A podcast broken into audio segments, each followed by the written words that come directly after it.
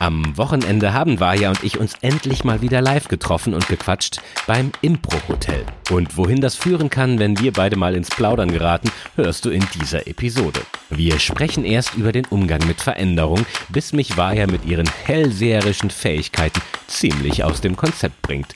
Aber hör selbst.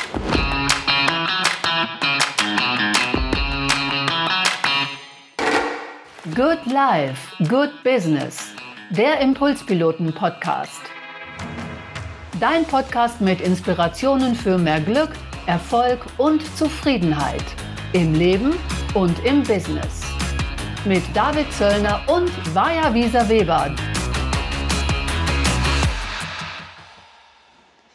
David, was war so eine äh, deiner wildesten Veränderungen in den letzten zwölf Monaten? In den letzten zwölf Monaten ist nicht, hat sich gar nicht so viel verändert. Eine, die größte Veränderung war eigentlich, dass ich mein Business neu positioniert habe mit Business Improvisation, mhm. äh, einer neuen Website, äh, neuen Workshops, neuen Themen. Sonst ist vieles gleich geblieben. Familiär hat sich noch ein bisschen was verändert, weil unser großer Sohn auf die weiterführende Schule gegangen ist. Das war eine Veränderung. Das ist ja doch eine ganze Menge. Ja, jetzt, wo ich so drüber spreche. Genau. du hast dein ganzes Geschäftsmodell einmal umgedreht oder auf links gedreht. Ja, und neu positioniert und genau mit neuem Leben gefüllt. Und warum? Warum hast du das verändert? War das nicht anstrengend? Ja, es war anstrengend, aber es hat vorher noch nicht, sich nicht so rund angefühlt. Ich hatte nicht den, die, das richtige Dach, nicht den richtigen Rahmen dafür und deshalb auch nicht so viel Antrieb, es weiter umzusetzen und voranzubringen. Ah, also Veränderung, ich nehme das halt seit längerem schon so wahr, als wäre das so was Negatives, weil wir so viel Veränderungen äh, zu handeln haben. Und die Leute sagen, na, das ist zu viel Veränderung, zu viel Veränderung, vor allem in den Unternehmen, wo wir sind. Die ja. Leute sind müde von Veränderung. Aber das ist mal erfrischend, weil du sagst, diese Veränderung hat dir ja Kraft gegeben. Du warst motiviert zu verändern, alles neu zu richten. Definitiv war das so.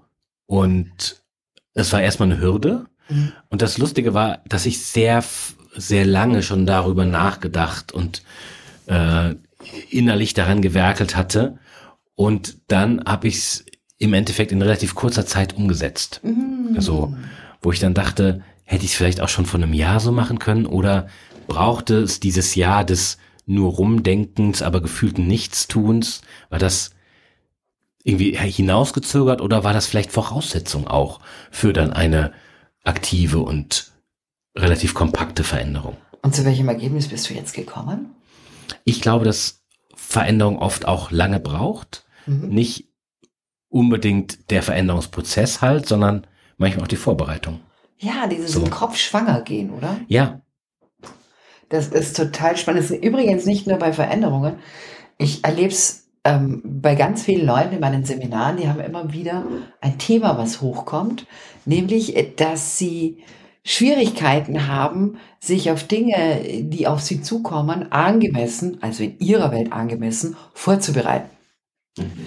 Sprich, wenn man hat einen, einen Due Date oder eine Deadline, muss bis zu diesem Zeitpunkt irgendetwas, ein Projekt fertiggestellt haben oder, oder, oder. Und was passiert? Die Leute prokrastinieren mhm. bis zum letzten Moment um es dann total gestresst und unter Einsatz aller Ressourcen in kürzester Zeit doch noch aufs Gleis zu kriegen. Und die Frage, die ich denen immer stelle, ist, ja, aber die Zeit davor, hast du wirklich nie dran gedacht oder ist diese Zeit davor tatsächlich dieses innere Schwangergehen damit notwendig, damit man es dann erst in so kurzer Zeit machen kann? Oder warum schafft ihr es nicht? Und mich eingeschlossen, die Sachen nicht früher schon so vorbereiten? Das ist eine gute Frage.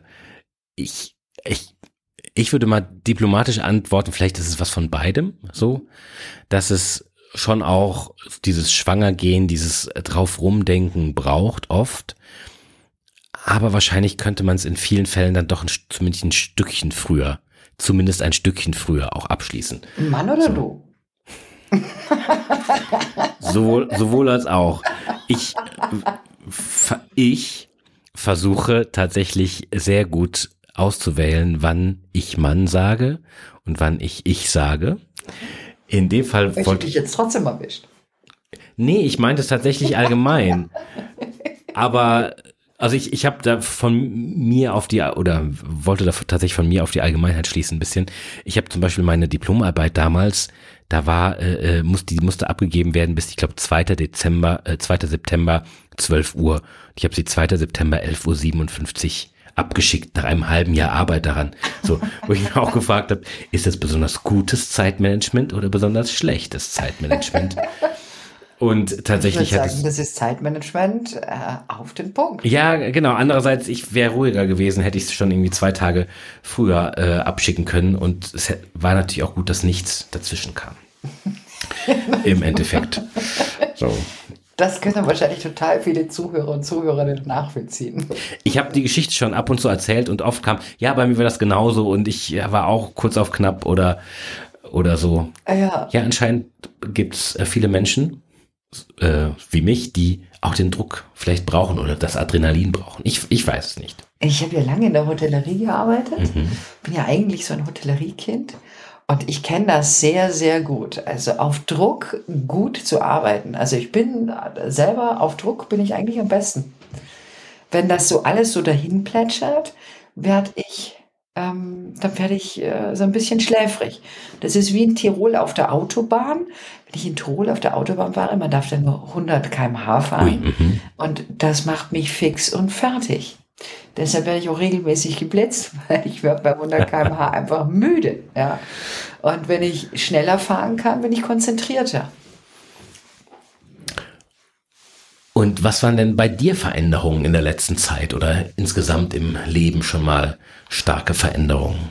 Also in meinem Leben, jetzt werde ich ja in diesem Jahr 50 Jahre alt, also ähm, das ist cool. Wenn man die Folge in drei Jahren hört, werde ich immer noch 50 Jahre alt. Ich Ja. finde das super. Du hast den, den Jungbrunnen gefunden.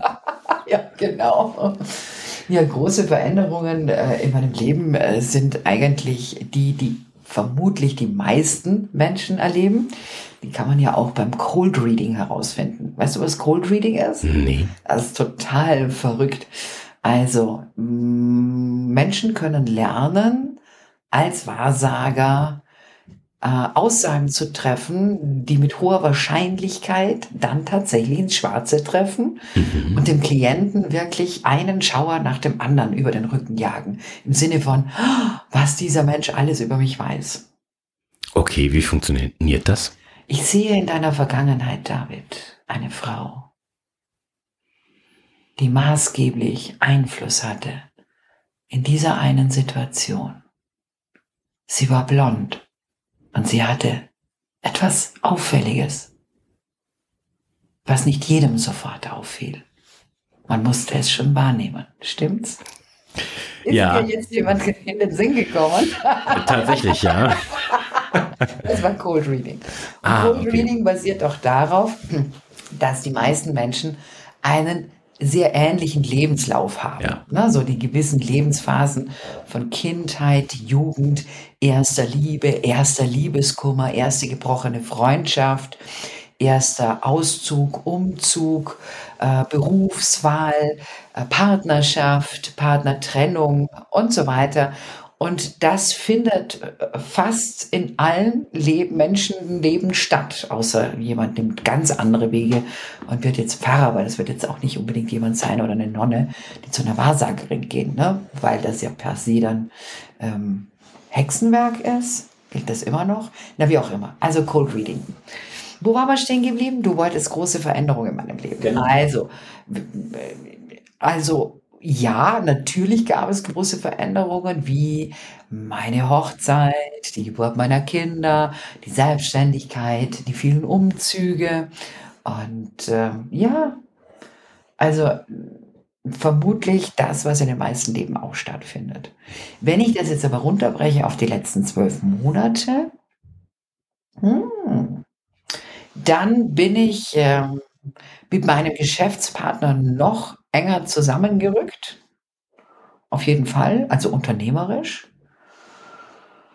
Mm, Ich habe einige Posten dann niedergelegt, also so ehrenamtliche Posten, andere dafür aufgenommen, die mir sinnvoller erschienen.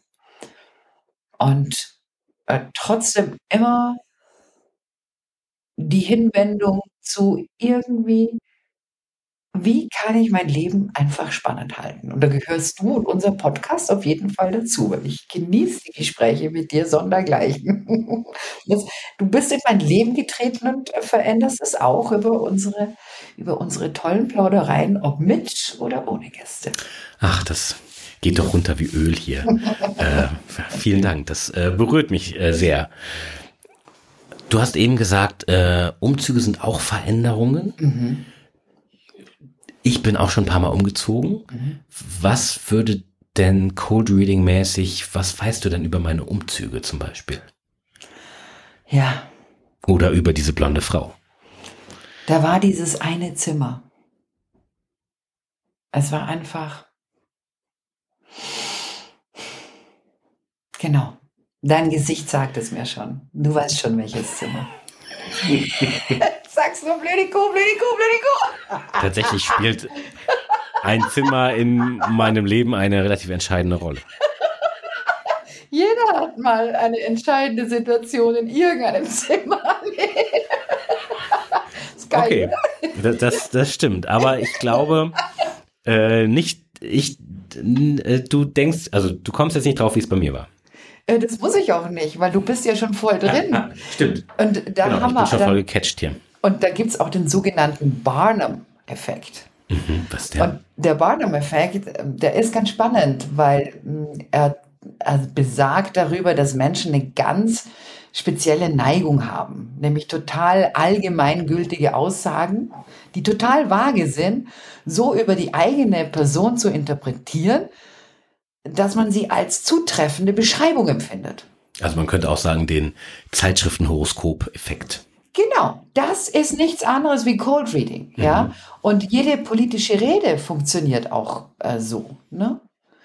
Wir müssen zusammenhalten, damit wir gemeinsam eine Einheit bilden und respektvoll miteinander in die Zukunft blicken, um da entscheidende Dinge zu verändern.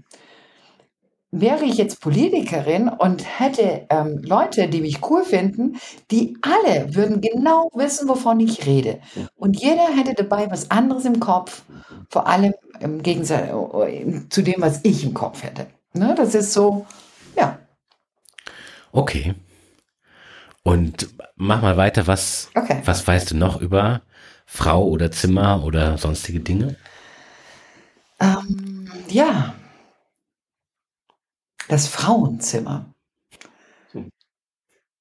Ist das nicht erstaunlich, dass selbst bei so einer Zuschreibung und so einem Begriff, der ja eigentlich gar nicht mehr geht, dir trotzdem sofort jemand in Erinnerung kommt, den du damit in Verbindung bringst? Also leider, liebe Zuhörende, habt ihr nicht gesehen, seine Augen sind jetzt nach oben links, nach oben rechts, nach oben links und haben jetzt im Gehirnkastel alles abgesucht und dann ein entscheidendes Grinsen, denn er scheint keine Frau gefunden zu haben, die diesen Anforderungen entspricht. Da ich aber eine gute Beobachterin bin, werde ich jetzt eine weitere entscheidende Frage stellen, noch bevor er äh, euphorisch antworten kann, da war nichts weiter. Was wäre, wenn du eine Verknüpfung zu einer Frau herstellen könntest, die du Frauenzimmer benennen könntest? Welche wäre es dann? Jetzt guckt er schon wieder. er haut mir jetzt gleich sein Mikro auf den Kopf. Ich sag's euch. Ich beschäftige mich ja sehr viel mit Assoziationen äh, aus in, in meiner Also, äh, Funktion Frau als kommen? Jetzt musst du nicht ablenken. Doch, ich, nee, ich erkläre es. Ähm, und äh, ich assoziiere entweder tatsächlich über quasi Inhalt und Gedanken oder auch äh, über die Wörter. Und bei Frauenzimmer, wenn du mich dann nach einem Frauennamen fragst, äh, sag ich, also würde ich sagen Sabinchen, weil es gibt doch dieses Lied, oder? Sabinchen war ein Frauenzimmer. Und das ist bei mir verknüpft, sonst fällt mir tatsächlich niemand ein. Also keine Sabine. Nee. Du kennst keine Sabine? Nicht. Äh, nein, also Keine, die ich irgendwie Freundin oder Bekannte nenne. Okay, wir spulen jetzt einfach mal zurück. Ich bin Genau. ja jetzt eine professionelle Hellseherin und sage zur Verknüpfung des Frauenzimmers, welches Frauenzimmer kommt dir denn? Nee, zu Frauenzimmer, du wolltest eigentlich eine Verknüpfung zu Frauen und Zimmer. Als Cold Readerin wäre ich schon längst weitergegangen und hätte gefragt, ja, und was willst du jetzt genau von mir wissen? Was ist die entscheidende Frage, für deren Antwort du bezahlt hast? Du hast nur eine frei.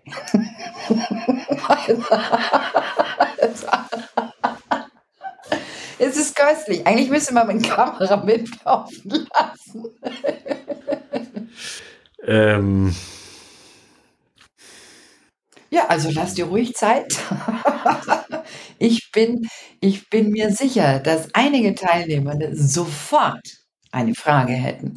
die entscheidende Frage. Also es sind eigentlich immer dieselben entscheidenden Fragen. Finde ich jemals meine große Liebe? Werde ich jemals berühmt? berühmt? Werde ich jemals reich? Werde ich immer gesund bleiben? Finde ich meinen Vater? Finde ich meine Mutter? Lebt der und der noch? Da habe ich, äh, da habe ich tatsächlich äh, zum Glück keine. Ähm, ich muss mal überlegen gerade. Du hast nicht dafür bezahlt. Also, Hm, ich weiß.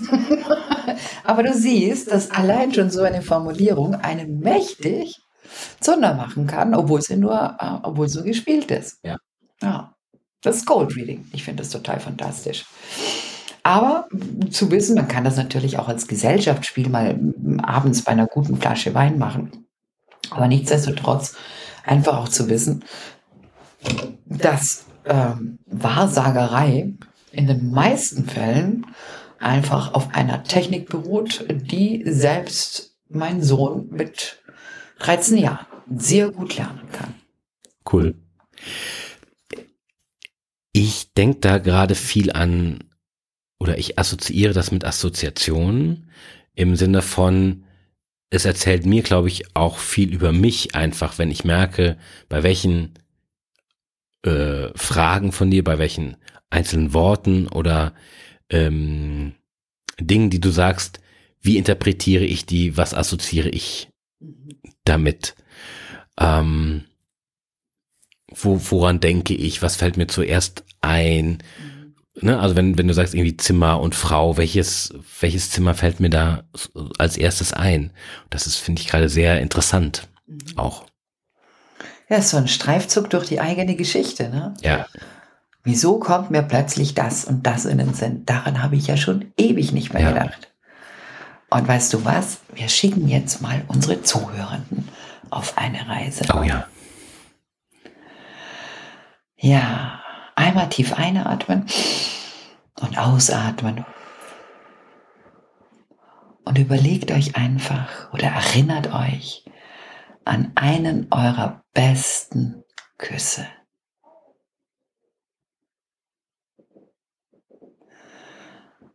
War das schön? Ja. Und mit dieser Erinnerung und vielleicht ähm, der ein oder anderen Erinnerung, die während unserer Folge auch noch hochgekommen ist, wünschen wir euch eine schöne Restzeit des Tages oder Abend. Tschüss.